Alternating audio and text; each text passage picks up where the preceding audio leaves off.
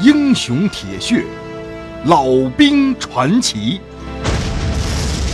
欢迎关注清雪评书《吴家》。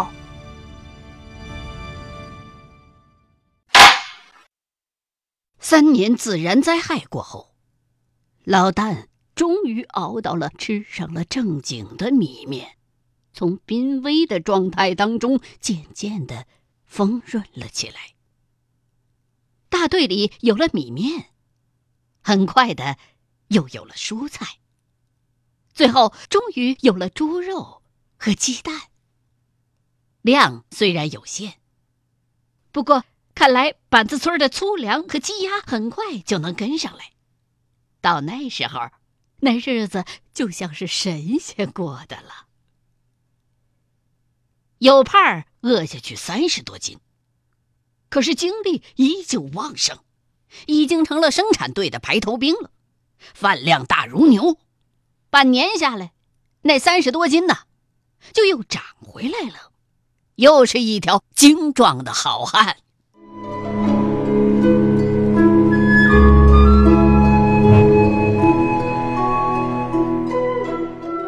这个时候，又开始在农村进行清工分、清账目、清仓库和清财务的运动，板子村开始有序的进行生产和建设的调整。恢复元气了的乡亲们不敢怠慢，纷纷投入了新的生产之中。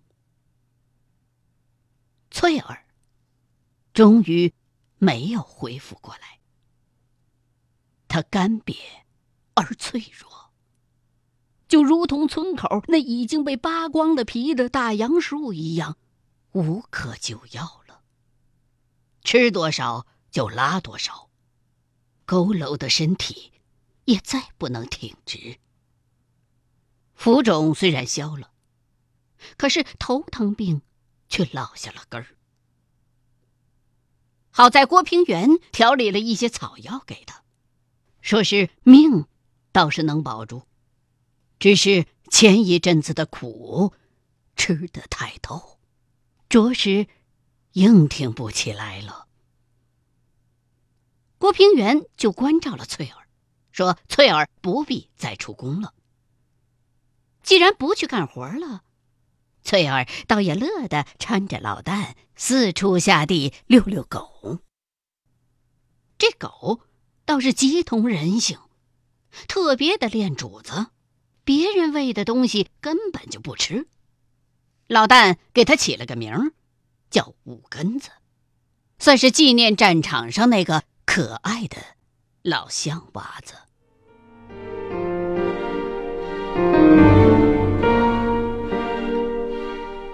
哎呀，活过来了！托主席的福啊！是啊，党跟毛主席想着咱的，没让咱也饿死。西堤北村咋整呢？村子都空了，公社会有安排的。老旦宽慰着女人，可是他自己对这一点也是不大确信的。你这个幼青，应该没事了吧？一年多没动静了，管球的呢，有事儿没事儿。俺都活过来了，他们不能让俺饿着吧？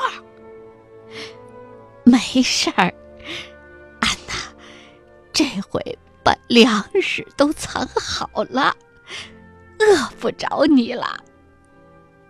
公社号召咱村节衣缩食，富裕的粮食、肉、蛋、布匹，尽量都卖给国家。苏修催得紧。国家在紧着还债呢，听说周总理都已经不吃鸡蛋了。苏修咋那么不是东西呢？这不比上地主恶霸了吗？不晓得咱国家现在日子紧。再说，咱都跟他翻脸了，欠他们几个年头。他们还能过来抢不成？那不成，咱毛主席说一不二，说话算数。翻脸归翻脸，人家当年也帮过咱们，不欠这个人情。咱呐，也省着点儿，别让党中央、毛主席为难。就你积极，你快饿死的时候，也没见谁稀罕你的死活。哎呀，国家的粮食。最后不还是到了吗？党中央还是惦记着咱们呢。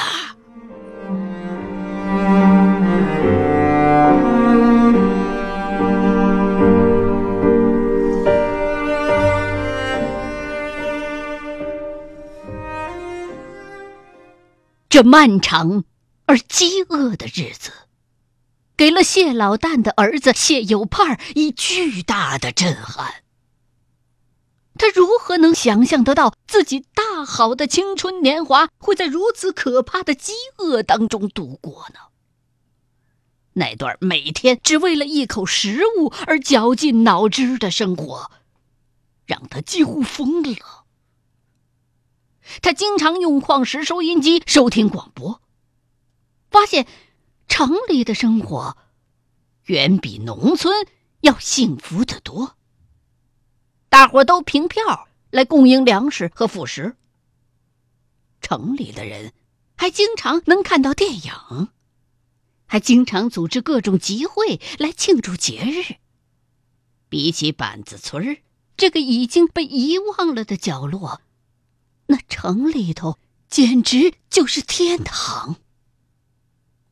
饥饿当中的人们，已经把生命的尊严放弃的一干二净了。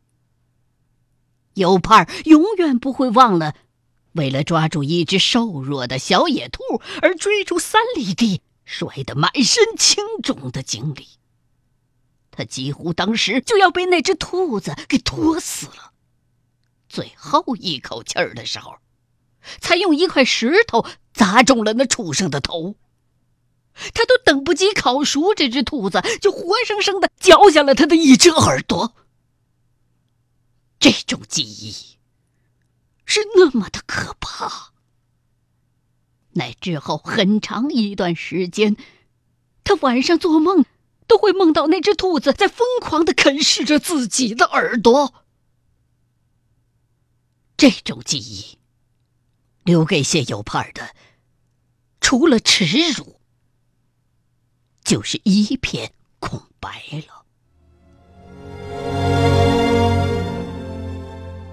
仅仅一年之中，自己的英雄的父亲就苟延残喘在炕上，每天只是期盼着自己能有所斩。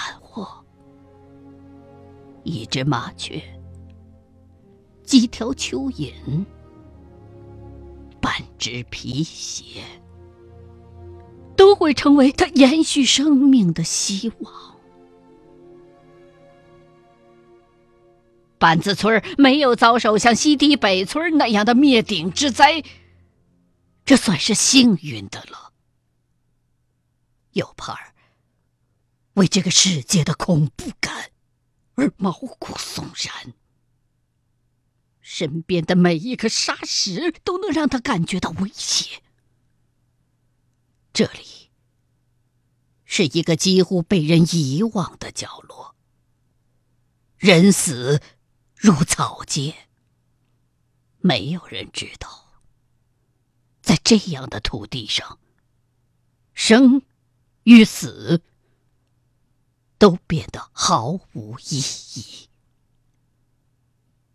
所以，要想忘记这种耻辱，摆脱这种不安，他意识到，必须要离开这个小小的村庄，离开那个不起眼的县城，到北京去，到中国的心脏去，在长安街上踩出自己的脚印。那儿，是一个不会被遗忘的殿堂。那里离毛主席最近，只要努力的话，就会有勃发的机会，更可能干出一番辉煌的事业来。知耻而后勇，一定要到北京去。谢有盼鄙夷自己原来在县中学称王称霸的想法，那哪能叫有出息啊？哪能改变自己的命运呢？所以，一定要考到北京的大学去。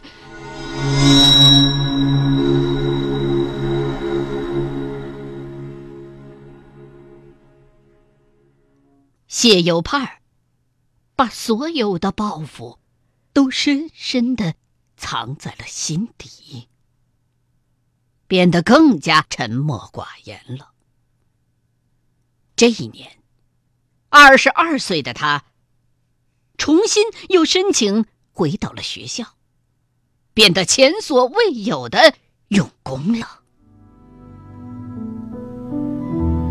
到高二下学期。他的成绩已经攀升到全年级的前十名，可是这个成绩他仍旧不满意。在这么个学校还不能考第一名，怎么可能报考北京的大学呢？于是，谢有盼迸发出了一种几近癫狂的学习热情。除了吃饭睡觉，他所有的时间都被用来学习了。挑灯夜战是家常便饭，有时甚至通宵达旦。他的脸上经常被油灯熏出一片片的黑油，也不洗就去上早自习。同学们极度的嘲笑，他毫不在意，心想：你们这些人就笑吧，等我到了北京，你们回家去种地，去挨饿，去受苦，看你们还笑。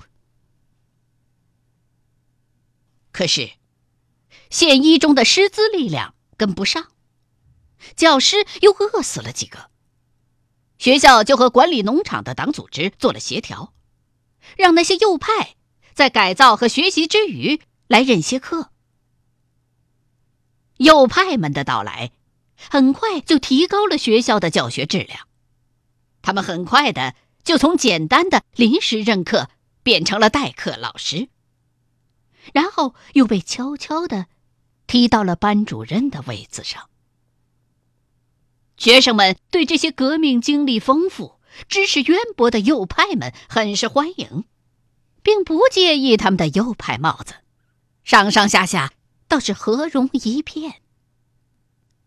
谢有派的班主任是个老右派，是被下放到林间农场的铁园区地委书记。在五七年的时候就被打倒了。这个老右派五十出头，长得黑不溜秋，其貌不扬。可是名字却叫白皙。听说他出身北洋政府官员家庭，父亲曾经担任过北洋政府的教务次长，在北洋军阀混战当中受了连累，被冯玉祥的部队打下了大狱。出狱之后，就带着家人还了乡。白皙二十二岁，跟了共产党。那年，日本鬼子入了关，他就又回到城市做地下工作。深厚的家学渊源，让他很快就得到了重用。他身份隐秘的周旋于鬼子和国民政府之间，获取了大量的情报。直到解放前夕浮出水面，解放之后就任当地的地委书记了。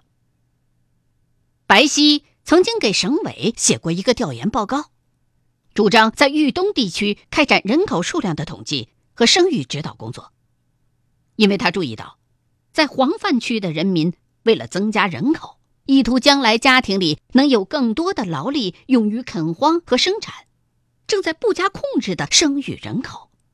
给当地的粮食和卫生工作造成了很大的压力，所以就写了这篇报告。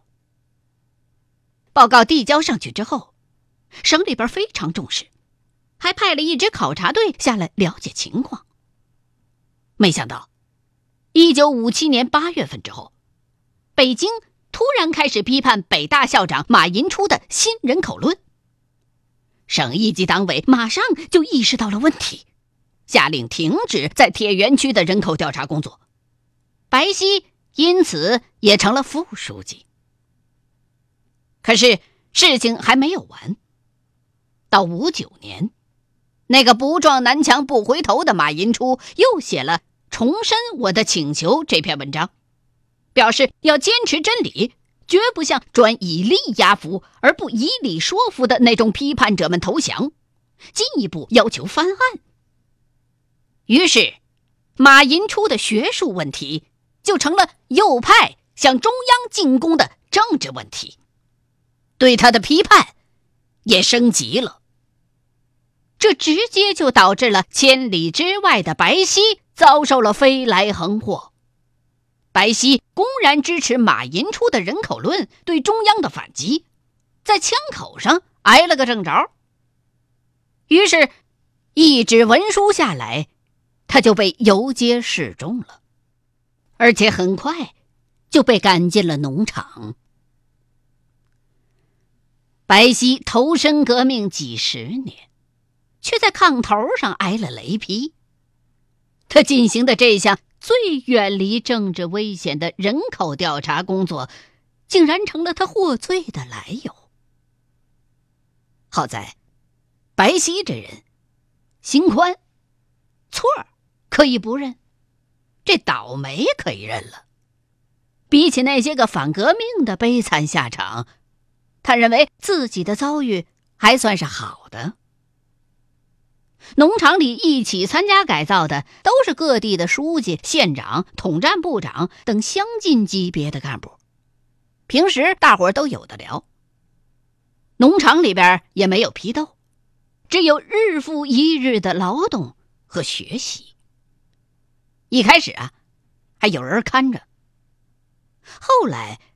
地方武装部的那些人就发现，这些家伙根本就没必要看着。离了农场，他们就是死路一条，要么自个儿饿死，要么被人打死。所以，也就对他们睁一只眼闭一只眼了。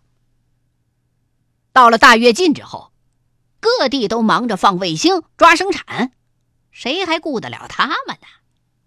所以呀，虽然是在农场改造，可是这白皙呀，却越改越胖。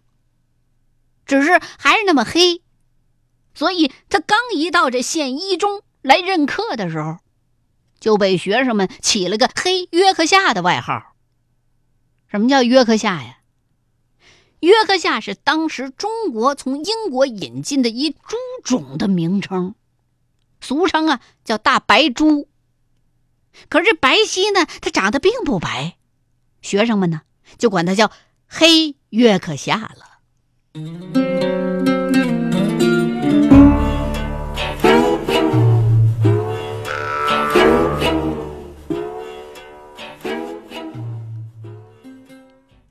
欲知后事如何，欢迎各位继续收听清雪评书《吴家》。